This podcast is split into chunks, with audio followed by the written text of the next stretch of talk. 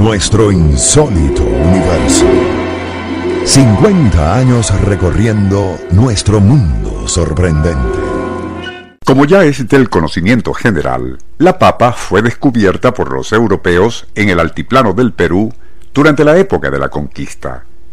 Algunos soldados españoles deambulaban famélicos por una localidad indígena abandonada, y era tal su hambruna, después de siete días de haberse comido el último de los caballos, que, y desesperados, escarbaban el duro terreno en búsqueda de cualquier cosa que mitigara su apremiante necesidad. Tras desenterrar varios tubérculos, duros como piedras del gélido subsuelo, los echaron en agua hirviendo, tras lo cual se los comieron ávidamente. A partir de aquel remoto origen sudamericano, la papa terminó convirtiéndose en alimento básico para muchos países europeos. Más aún, fue ese providencial tubérculo el que salvó a Irlanda de sucumbir ante una de las peores hambrunas en su historia.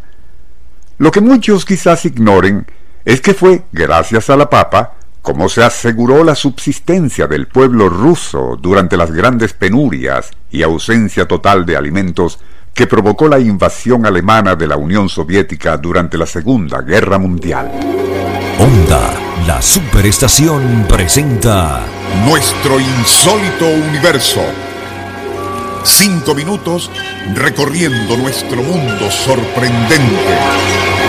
Una producción nacional independiente de Rafael Silva certificado número 3664.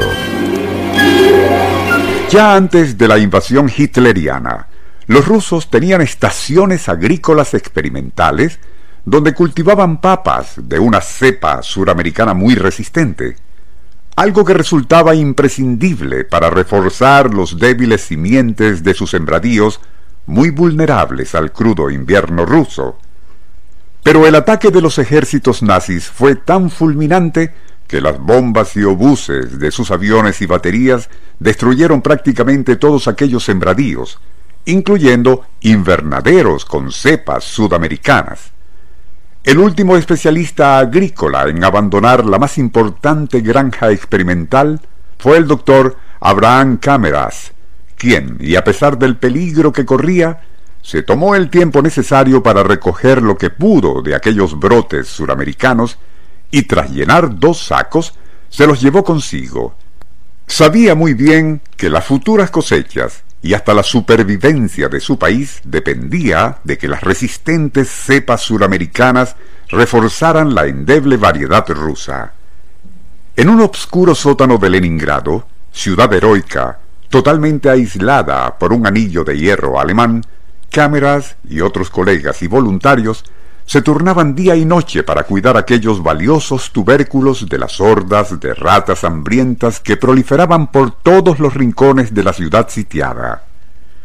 Gracias a la dedicación e incluso sacrificio, dada la magnitud de la hambruna en que mucha gente incluso devoraba la corteza de árboles y artículos de cuero mientras otros morían en las calles, fue como pudo salvarse la valiosa papa suramericana.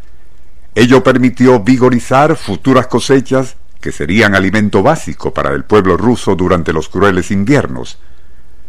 Como dato curioso, y pasando a otro ámbito, vale la pena mencionar que una hectárea de papas rinde más valor nutritivo que su equivalente en maíz o trigo, siendo tal su versatilidad que ya en los albores de los años 20 del siglo pasado, el potentado industrial Henry Ford hasta se anticipó al uso de combustibles alternos que hoy representa el etanol. Solo que en lugar de caña de azúcar, Henry Ford fundó un laboratorio experimental con la finalidad de ensayar con cierto tipo de alcohol especial extraído de las papas para impulsar motores automovilísticos, proyecto que, a pesar de haber sido exitoso, sería abandonado debido a su costo, comparado con el de la nafta, que en aquellos días era irrisorio. Onda, la superestación presentó Nuestro insólito universo. Email insólitouniverso arroba unionradio.com.be Libreto y dirección Rafael Silva. Les narró Porfirio Torres.